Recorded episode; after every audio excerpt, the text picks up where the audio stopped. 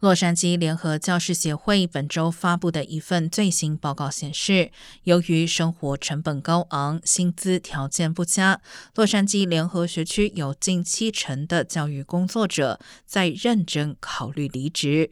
该报告指出，拥有二十年以上教学经验的资深教师中，六成的人无法在其任教的社区中生活，而有百分之二十八的教育工作者从事第二份工作以支付基本生活开销。